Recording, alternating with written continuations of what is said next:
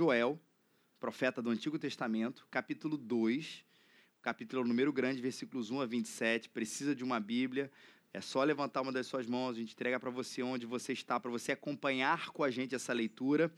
O texto já está aí marcado na Bíblia, no, no marcador de livro, é só você abrir, né? E você já vai estar no livro desse livro de Joel, um profeta muito tempo antes de Jesus, no Antigo Testamento. E a gente vai estar hoje no segundo capítulo, nessa porção dos versículos 1 a 27. Semana que vem é uma porção bem bem especial, do versículo 28 em diante, que é um eco muito grande lá no livro de Atos, mas isso é para a semana que vem. Fica comigo no 1 ao 27, nesse texto aí da palavra de Deus. Tá? Precisa de uma, mais alguém ainda precisa de uma Bíblia? Aqui. Aqui à minha esquerda. Todos receberam? Abre, capítulo é o número grande, versículos são os números pequenos. Assim diz a palavra do Senhor. Tocai a trombeta em Sião Dai o alerta no meu santo monte. Tremam todos os moradores da terra, porque o dia do Senhor está chegando, já está perto.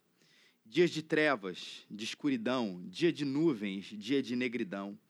Como a luz da aurora se espalha sobre os montes, assim vem um povo grande e poderoso, como nunca houve antes, nem haverá depois nos anos por vir, de geração em geração. Diante dele vai um fogo devorador e atrás uma chama ardente. A terra à sua frente é como o jardim do Éden, mas atrás dele um deserto destruído, sim, nada lhe escapa. Ele tem aparência de cavalos e corre como os cavaleiros. Vão saltando sobre o topo dos montes, como o estrondo de carros, como a chama que crepita e consome a palha, como um povo poderoso em posição de combate. Os povos estão angustiados diante dele, todos os rostos, rostos ficam pálidos. Eles correm como valentes, sobem os muros como homens de guerra. Cada um marcha nos seus caminhos e não se desvia da sua fileira. Não empurram uns aos outros. Cada um marcha sempre em frente, abrem caminho por entre as armas e não se detêm. Pulam sobre a cidade, sobre a cidade, correm pelos muros, sobem nas casas, entram pelas janelas como ladrão. A terra se abala diante deles, o céu treme, o sol e a lua escurecem, e das estrelas retira-se o esplendor. O Senhor levanta a voz diante do seu exército, porque o seu acampamento é muito grande. Quem executa a sua ordem é poderoso, pois o dia do Senhor é grande e terrível, quem o suportará? Mas agora diz o Senhor: Convertei-vos a mim de todo o coração com jejuns, com choro e com pranto. Rasgai o coração e não as vestes.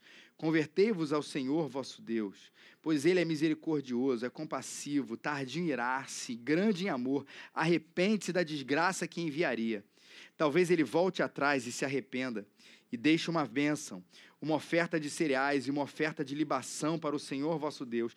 Tocai a trombeta em Sião, decretai um jejum, convocai uma assembléia solene.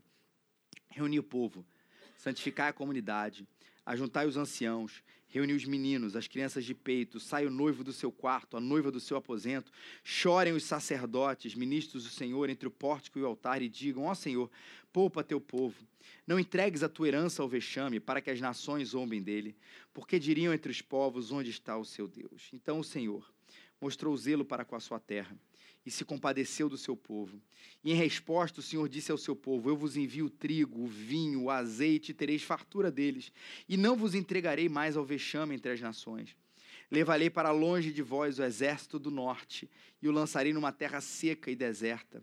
Lançarei a sua vanguarda no mar oriental, a sua retaguarda no mar ocidental. Seu mau cheiro subirá, sua podridão se espalhará. Ele tem feito grandes coisas. Ó terra, não temas, regozija-te Alegra-te, porque o Senhor tem feito grandes coisas. Ó animais do campo, não temais, pois as pastagens secas já renascem, a árvore dá o seu fruto, e a videira e a figueira dão a sua força. Filhos de Sião, alegrai-vos, regozijai-vos no Senhor vosso Deus, porque ele faz descer muita chuva e vos dá a primeira a última chuva em medida justa, como fazia antes. As eiras se encherão de trigo, os lagares transbordarão de vinho novo, de azeite, e assim vos restituirei os anos consumidos pelo gafanhoto migrador, pelo assolador, pelo destruidor e pelo cortador, meu grande exército que enviei contra vós. Comereis à vontade e vos fartareis, e louvarei o nome do Senhor vosso Deus, que agiu em favor de vós de maneira maravilhosa, e o meu povo nunca será envergonhado. vós sabereis que eu estou no meio de Israel, e que eu sou o Senhor vosso Deus, e não há outro, e meu povo nunca mais será envergonhado. Já desligou seu celular? Aí agora, para esse momento da mensagem, dá uma checada aí, desliga ou bota ele no Vibra Call. Porque isso é muito importante. Você sabe por que isso é importante, gente? Porque a gente vive numa era de distração, não é? O recado é verdadeiro, mas ele tem muito a ver com o texto que a gente leu, a coisa do seu celular. O dia a dia da gente, você já sentiu assim, que parece que a gente vive num, num cenário cheio de outdoor, piscando o tempo inteiro, querendo e requerendo a nossa atenção? E tudo isso faz a gente, por vezes, perder o momento, faz a gente, por vezes, perder oportunidade, faz a gente, por vezes, perder coisas muito importantes pelas distrações nossa do nosso dia a dia. Mas presta atenção no que eu vou te dizer. O problema real não é apenas a perda de coisas momentâneas, mas principalmente quando as distrações desviam e colocam a gente num outro rumo. O que eu quero dizer, a questão não está, obviamente isso é uma questão a ser vista, não está nas milhões de, de barulhinhos que nós recebemos dizendo, presta atenção, olha eu aqui. Que por vezes desviam uma questão do momento, mas principalmente as grandes distrações da vida que não são, que não tem a ver com os 5, 10, 15 minutos que nós perdemos que poderíamos estar fazendo uma outra coisa, mas principalmente as coisas que fazem a gente como aquele cara distraído que está andando na rua, de repente ele olha uma outra coisa. Você já fez isso? Andando de carro? Já parou em Niterói sem querer, na Avenida Brasil? E de repente subiu a ponte, aí você sabe que o único retorno que você tem é em Niterói. Quantos aqui passaram por isso, não precisa levantar a mão, né? Esconde a sua vergonha, irmão. Mas aí você está olhando distraído e de repente você que era para pegar a esquerda, você pegou a direita. E de repente que era você pegar um caminho, foi para um outro caminho completamente diferente. Agora sai dessa metáfora, ou sai dessa situação concreta, coloca isso numa metáfora de vida. As distrações são aquelas coisas, e a estranha frase, da qual hoje eu e você precisamos estar atentos.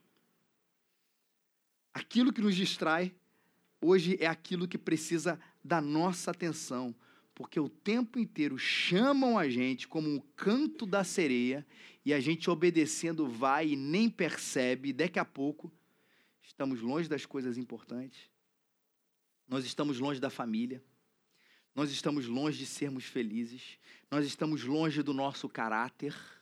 Quantas vezes você não já percebeu pessoas com transformação de caráter ou revelação, seja como você queira perceber isso, em onde pequenos desvios de olhares fizeram uma grande diferença para o rumo em que a pessoa estava caminhando, mas principalmente de todos esses desvios, o principal e o pior deles é quando nessas distrações de vidas a gente desvia do nosso próprio relacionamento com Deus.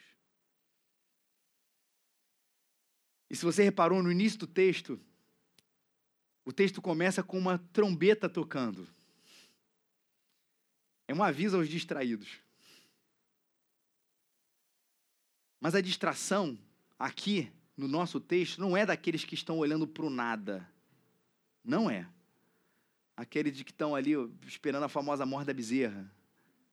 A distração é para aquelas pessoas que estão levando a vida para um outro lugar e a trombeta toca para dizer, mais uma vez, como nós falamos a semana passada, acorda, porque para onde você está indo, para onde você está caminhando, definitivamente não é o bom lugar. E antes da gente continuar a olhar para o resto do texto, pense já nessa aplicação para a sua vida. E se hoje você estiver indo para o lugar errado,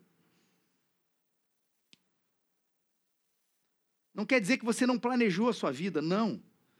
Não quer dizer que você não pensou a sua vida, não, não quero dizer isso, mas quero dizer que às vezes, meio, no meio do seu planejamento, no meio da sua agenda, muito bem pensada, muito bem organizada, ou às vezes não, levando a vida de uma maneira muito mais é, é, é, desplanejada mesmo, mas ainda assim você percebe que talvez hoje a gente precisa considerar isso, cada um de nós, a gente esteja caminhando para o lugar errado. E se Deus hoje fizer você perceber que as decisões que você tomou até o momento só levaram em consideração você mesmo? E se Deus hoje fizer você perceber que todo o seu planejamento, que toda a sua vida só levar em consideração o seu conforto, a sua visão de vida, o que é que vai fazer você hoje acordar? E a gente poderia responder de maneira simples para o nosso texto: ah, é a trombeta tocando. Não é. Não é a trombeta tocando, é a notícia do que vai acontecer. Assim como o que te acorda todas as manhãs não é o seu despertador. O que acorda você todas as manhãs é o seu compromisso. É a mesma ideia da trombeta e do anúncio daquela vem. Se o seu despertador tocar sem querer às duas horas da manhã, você não vai dizer assim, ah, o despertador tocou, vou fazer o quê, né? Eu tenho que acordar. Se você não tem um compromisso às duas da manhã ou algumas horas depois, você vai fazer o quê? Vai desligar. Você vai acordar, vai desligar e aqueles que conseguem vão dormir de novo. O que tira da cama, o que tira você da cama é a certeza de que você tem que fazer alguma coisa de que você tem que estar em algum lugar. E a trombeta também, aqui nesse texto, toca, não simplesmente como esse toque aleatório que faz o povo despertar ali daquele momento, mas é que o povo precisava ouvir sobre o grande tema do profeta Joel. O povo precisava ouvir sobre o dia do Senhor. Fica tranquilo, irmão, tranquilo, tranquilo, olha para mim aqui. Emblemáticos hoje, beleza, relax, tranquilo. Tudo combinado, cara. Ó, obrigado, cara. Depois a gente acerta. O povo precisava ouvir essa trombeta, esse lá, essa trombeta tocando sobre o dia do Senhor. E que dia é esse? Que dia é esse que é o grande tema de Joel? Que é a palavra de Deus para a gente hoje. Acredite, é um dia que todo mundo, de uma maneira ou de outra, deseja. A gente vai ver que as respostas para esse dia talvez estejam deixando a gente meio confuso, mas no fundo, no fundo, todo mundo deseja esse dia do Senhor. Lembra como é que a gente começou o sermão, a mensagem do domingo passado? Foi aquela frase: "Pare o mundo que eu quero descer diante dessas calamidades do mundo toda". Na verdade, esse grande dia é quando eu vou saber que não sou eu quem vai descer do mundo doido mas o mundo que vai voltar a ser aquilo que ele precisa ser, aquilo que ele foi destinado a ser. E cá entre nós, por isso que eu digo que é um dia que todo mundo deseja, não é isso que a gente quer. Tem alguém satisfeito com os horrores?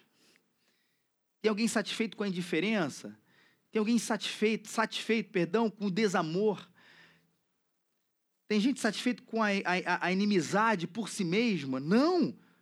História do Pare o Mundo que eu quero descer, mas talvez a nossa expectativa não esteja, sabe, o mundo vai continuar gerando, mas vai haver um dia, e esse é o dia do Senhor, onde ele vai se reformar e se reconstruir pelo próximo Deus. E essa é a promessa que Deus está falando para todo mundo através do Joel, de Joel, o dia do Senhor, o dia do julgamento, o dia do acerto de contas, e esse é um tema que vai precisar guiar a nossa história. Mark Driscoll, um pastor, ele fala sobre esse glorioso dia de uma maneira muito bonita.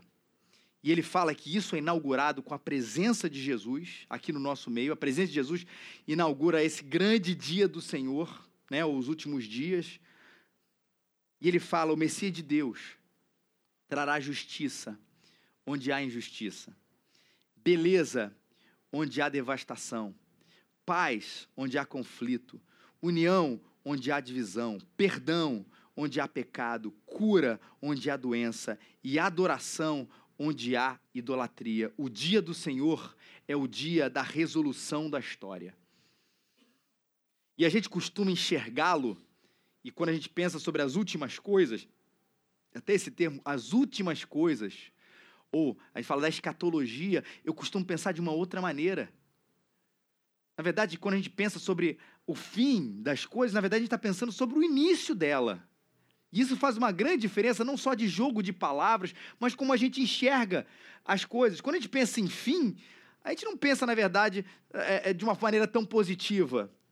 Mas quando eu penso no início das novas coisas, não é o fim de tudo, mas na verdade a doutrina das últimas coisas, ou a escatologia, para mim, ela vai falar sobre a doutrina das primeiras coisas, ou das novas primeiras coisas.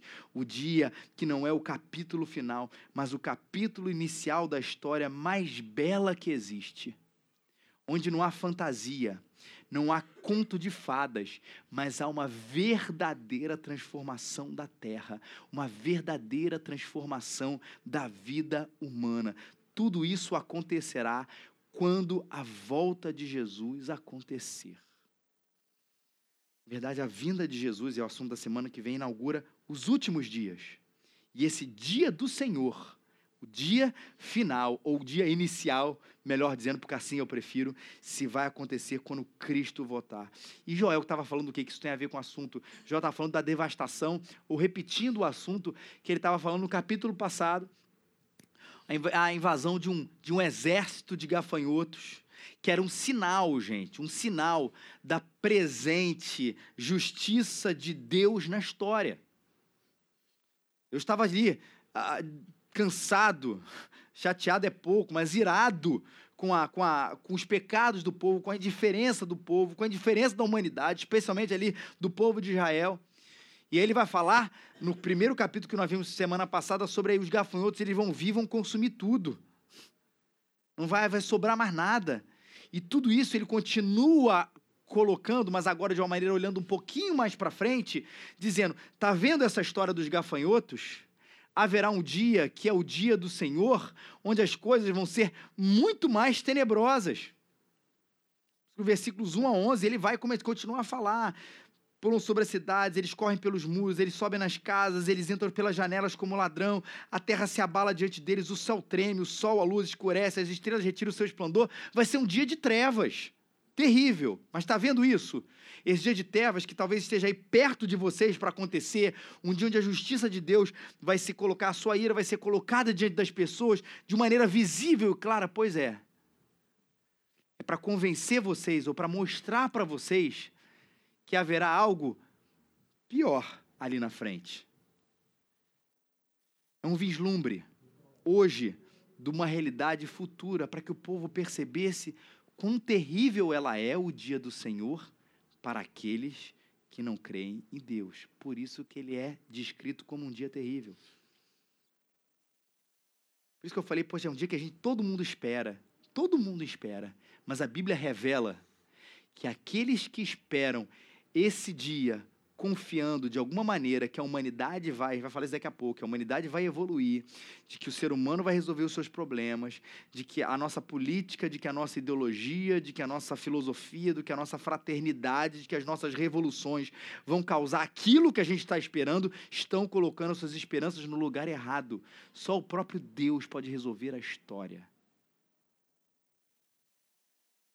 Mas ele é um dia terrível porque quem rejeita esse próprio Deus, que ainda não entendeu a mensagem do Evangelho, que ainda não entendeu que a pessoa nasceu nos seus próprios pecados, nós nascemos desconectados de Deus, não entendeu que esse pecado ele traz uma consequência terrível, que é a separação, o rompimento da relação entre o homem e Deus, e que o homem nada pode fazer, nem as suas boas obras podem curá-lo dessa doença.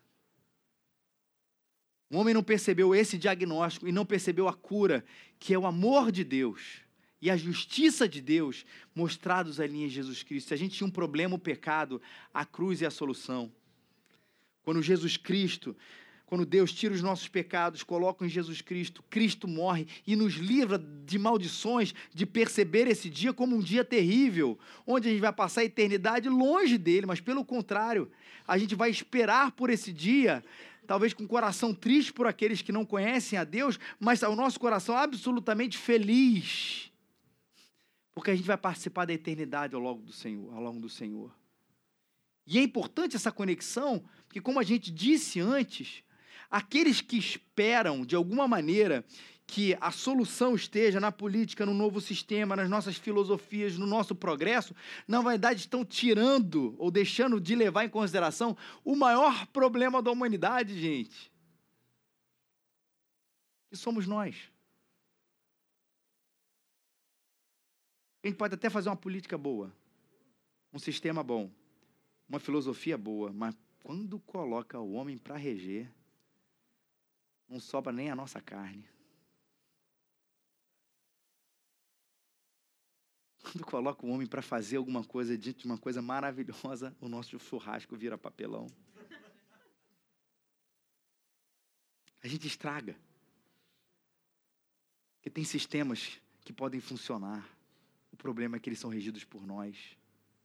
Grande diagnóstico de Joel, mais uma vez falando sobre diagnóstico e esse julgamento de Deus, é que fala assim: olha, o problema não está se vocês têm uma monarquia, o problema não está quem é o líder de vocês, o problema está em vocês. Vocês são assim, a gente estraga. E o texto tem esses três movimentos. Primeiro, esse julgamento do versículos 1 a 11. O Senhor vem. Ele está olhando. Ele não está indiferente a isso. Está vendo essas calamidades todas dos gafanhotos? Pois é, o texto está dizendo isso. Isso é só um prenúncio, porque a justiça de Deus se manifesta na história de maneiras também as mais diversas, mas ela já de manifestar-se de maneira final no último dia. O Senhor vem. Ele vem, o dia do Senhor está aí. Mas ele vai falar de duas outras coisas: arrependimento e promessa. O texto tem esses três movimentos: julgamento, arrependimento e promessa.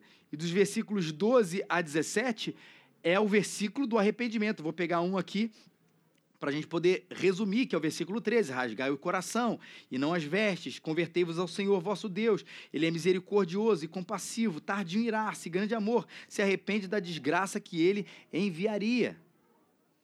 Ou seja, diante do dia do Senhor e diante daquilo que eu faço hoje, diante da história que está diante de mim, diante daquilo que eu faço, da história que está diante de mim, o que é que eu tenho feito?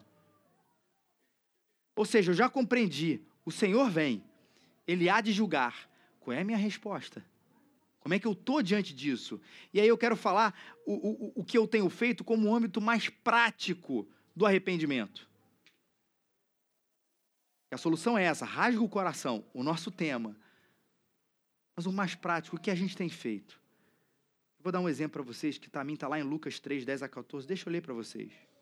João Batista. E a multidão interrogava, dizendo: Que faremos, pois? Ele chegava, falava sua raça de víboras, só aquilo, só aquilo. João Batista tinha um discurso muito duro, muito forte. E a multidão interrogava, dizendo: Que faremos, pois? E respondendo ele, disse-lhes: Quem tiver duas túnicas, reparta com quem não tem. Quem tiver alimentos, faça da mesma maneira. E chegaram também um outro um grupo, outro grupo, os publicanos, para serem batizados, disseram-lhe: Mestre, o que devemos fazer? Ele disse: Não peçais mais do que vos está ordenado. Esses caras eram coletores de impostos. Não peça mais do que está ordenado, eram corruptos. E uns soldados o interrogaram também, dizendo: E nós, o que faremos? E ele disse: A ninguém trateis maus, nem defraudeis, e contentai-vos com o vosso soldo, não aceitai propina. Como texto de Lucas é atual repartam. Publicanos, coletores de impostos, envolvidos aí na arrecadação, não sei o quê, não façam mais do que vos foi ordenado. E aqueles que estão ali cuidando, às vezes, da nossa segurança pública, se contentem com o vosso soldo, não aceitem nada além. Rasga o coração, de maneira prática. E você, rasga o seu coração. Confessa, chora, jejua, literalmente jejua. Diz para Deus que está errado mesmo pede perdão a Deus, pede perdão às pessoas. O que, que eu tenho feito? Essa é diante do dia do Senhor, onde todas as coisas ganham uma nova perspectiva. O que eu tenho feito? O que eu fiz de errado? Senhor, coloco aqui, deixa eu rasgar meu coração. Eu sou isso mesmo. A história da humanidade, a história feita, é só tem um herói na história da humanidade, é Jesus Cristo. Somos todos bandidos. Somos todos errados. Não tem jeito. Onde eu preciso rasgar meu coração, eu rasgo diante de Deus. Agora, o arrependimento, ele tem essas duas fases, ou duas dinâmicas. A do que eu tenho feito, mas também para onde eu tenho ido. E para mim, esse é o âmbito do propósito, que, claro, está ligado com o anterior. Porque não é apenas, pensa só, isto é errado.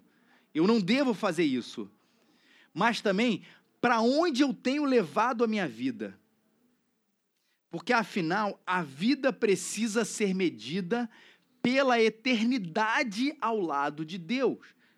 Essa eternidade vai fazer com que eu possa medir e qualificar a minha vida nos nossos dias, dimensionar a minha vida nos nossos dias. Você entendeu que isso, na verdade, é a mesma, são duas faces da mesma moeda? O que eu estou fazendo de errado? De prático, de errado. Eu estou exigindo isso, eu estou tratando as pessoas assim, eu estou indiferente a isso, estou indiferente aqui. Eu não consigo me mudar, Senhor, me perdoa.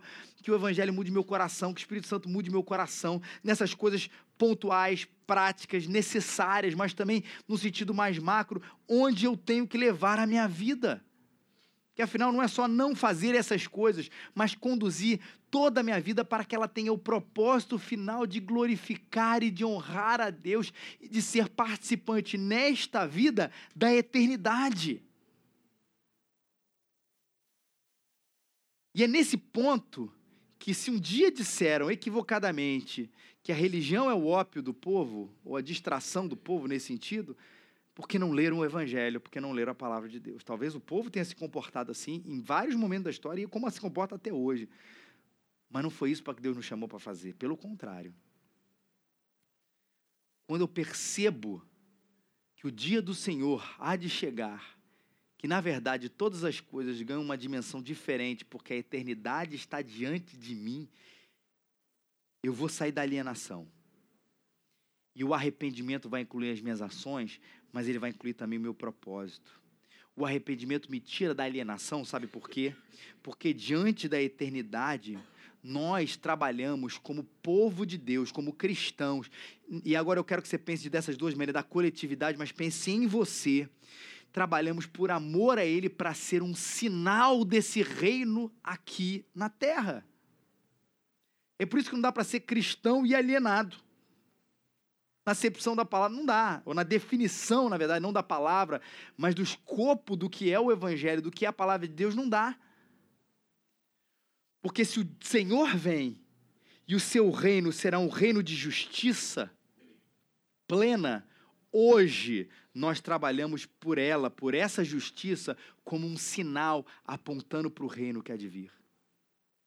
Se o reino é de paz, nós trabalhamos pela paz aqui na terra como um sinal desse reino que há de vir, que é onde a paz será completa.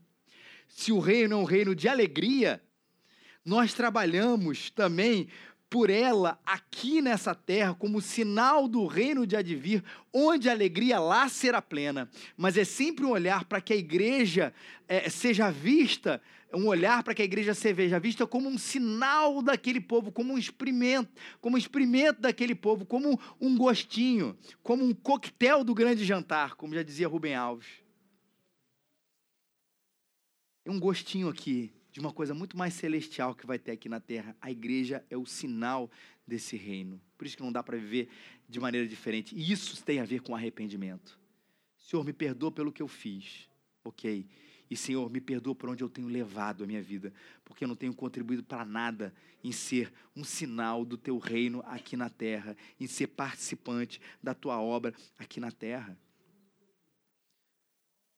E a promessa, dos versículos 1 a 27. Coisa maravilhosa. Lembra que a gente falou de que essa praga dos gafanhotos era uma prefiguração do castigo, uma antecipação do castigo final? Pois é, dos versículos 1 a 27, é uma prefiguração da bênção maior. Versículos 1 a 27. Ele vai falar do azeite que vai vir, do vinho que vai vir, do, das maravilhas da terra que vão vir. Deus retirou o seu castigo. A ideia do arrependimento não é que Deus falou, ih, não devia ter feito isso, por favor mas que Deus não vai dar o castigo uh, necessário que seria se as coisas corressem nesse mesmo curso. Deus sempre esteve a história na sua mão. Isso é importante dizer isso, essa história do arrependimento. Nos versículos 1 a 27 vai fazer uma descrição sobre essa bênção. Prefiguração do castigo, o castigo virá. A prefiguração da bênção, a bênção maior virá. E imagina tudo que há de bom que a gente pode desfrutar aqui com Deus na eternidade vai ser muito melhor. É como se Deus estivesse dizendo: está vendo esse banquete agora? Eu resolvi abençoar vocês. Jesus da misericórdia. A terra de vocês vai frutificar pra caramba. Vocês vão ter os melhores azeites portugueses, os melhores vinhos, seja lá de onde você mais gosta desse vinho. Vai ser maravilha, né? Agora, imagina que lá vai ser infinitamente melhor. Sabe aquela alegria incrível que você teve aqui, aquele dia inesquecível? Pois é, com Deus na eternidade vai ser muito melhor. Eu estava pensando nisso a gente escuta muito os nossos filhos, por favor, não me massacre por isso, mas a gente escuta muitas músicas da Disney com os nossos filhos. Outras também, tá? Mas muitas músicas. E a gente conversa muito sobre essa, essa questão da, da, de todo o marketing em cima dela. E uma coisa que ela coloca é sempre a ideia de perseguição dos seus sonhos. Você pode ver, esse é um tema que corre em qualquer filme dela, né? A, a, uma coisa, a rejeição, uma coisa, mas persiga os seus sonhos que você vai conseguir. Está presente em qualquer filme. Pode nomear, ele está lá. Mas uma coisa que coloque, que ele passa muito através das músicas, é a questão da esperança. Repara só, Aí você ouve aquela música, você fica assim, poxa, até que a vida não é tão ruim.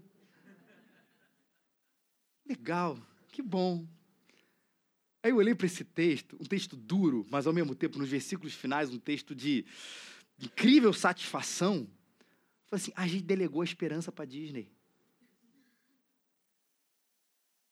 Na igreja, você vai levar uma bordoada. Mas quer ser feliz? Vai por Orlando. Assiste a Bela e a Fera. Estreou essa semana. Sendo que a maior promessa de Deus, a promessa de Deus é a maior esperança que existe. Quando o dia do Senhor chegar, nós teremos aí um novo céu e uma nova terra, colocará fim nas coisas antigas, o fim na injustiça, o recomeçar do novo tempo o começar de uma nova história. O Apocalipse descreve de uma maneira tão bela. Lá Deus enxugará dos nossos olhos toda lágrima, já não haverá mais dor, já não haverá mais péssimas lembranças, já não haverá esses pesos que a gente carrega, já não haverá essas coisas que a gente tenta se livrar e não consegue, já não haverá sistemas indo e colidindo e políticas sendo tendo implantadas e não vai haver notícias ruins. Não é porque as pessoas estão tentando maquiar as coisas ruins. Não, é porque no novo céu e na nova terra é um ser humano transformado completamente pela palavra de Deus. Você quer uma esperança maior do que isso, e isso está não nas mãos da igreja, mas está na palavra de Jesus Cristo, mas está no nosso lábio e na nossa ação, porque a gente pode proclamar. Sabe aquilo que a gente anseia? Sabe aquilo que a gente espera? Sabe aquilo que a gente sonha? Aquele olhar para as estrelas e será que é só isso? E as coisas têm que ser diferentes? E as coisas não podem ser tão ruins assim? Sim, isso tudo Deus colocou no seu coração para que você tivesse saudade desse tempo que você não experimentou, como dizia C.S. Lewis, do novo tempo, do novo céu e da nova terra. E Jesus disse que esse reino já estava no meio de vós. Duas coisas. É uma clássica também definição da doutrina, da teologia. A gente está no já, entre o já e o ainda não. O reino já está entre nós. A gente já desfruta de muitos manjares por ter um relacionamento bom com Deus, transformado com Deus pelo Evangelho. Mas ainda não. Calma. O melhor desse jantar, que já começou, ainda está à nossa frente. Com certeza. Concluindo. O que aconteceu ali, essa praga dos gafanhotos recolocada aqui, e o arrependimento do povo e a suspensão da, do juízo de Deus, era um olhar para o fim, um olhar para o julgamento. E no final, o olhar para o fim com o olhar da salvação. E sim, fica a pergunta, porque o dia do Senhor é o dia dos julgamentos para aqueles que viveram sem Cristo e um dia de esperança e de alegria para aqueles que viveram em Cristo. Sim, de que lado você estará no grande dia do Senhor? C.S. Lewis diz o seguinte: existem apenas dois tipos de pessoas: as que se dirigem a Deus dizendo, Senhor, seja feita a tua vontade. E aquelas a quem Deus se dirige a elas dizendo: Seja feita a sua vontade. É quase que a sua definição de céu e de inferno. Que o dia do Senhor desperte você para uma nova vida em Cristo. Que o dia do Senhor desperte você para você não se preocupar mais com aquilo que não é importante, mas que você se ocupe de viver para amar, para servir, para participar como sinal desse reino que há de vir com aquilo que ele já colocou nas suas mãos para que você fosse um participante dessa obra. Se arrependa na prática, sim, mas se arrependa do propósito. a gente precisa viver para a glória do Senhor. Porque um dia ele há de voltar e a gente vai perceber que tudo que a gente viveu, como diz Eclesiastes, é vaidade, é passageiro. Isso há de terminar. Mas com ele a gente vai viver a eternidade. Que ele nos abençoe.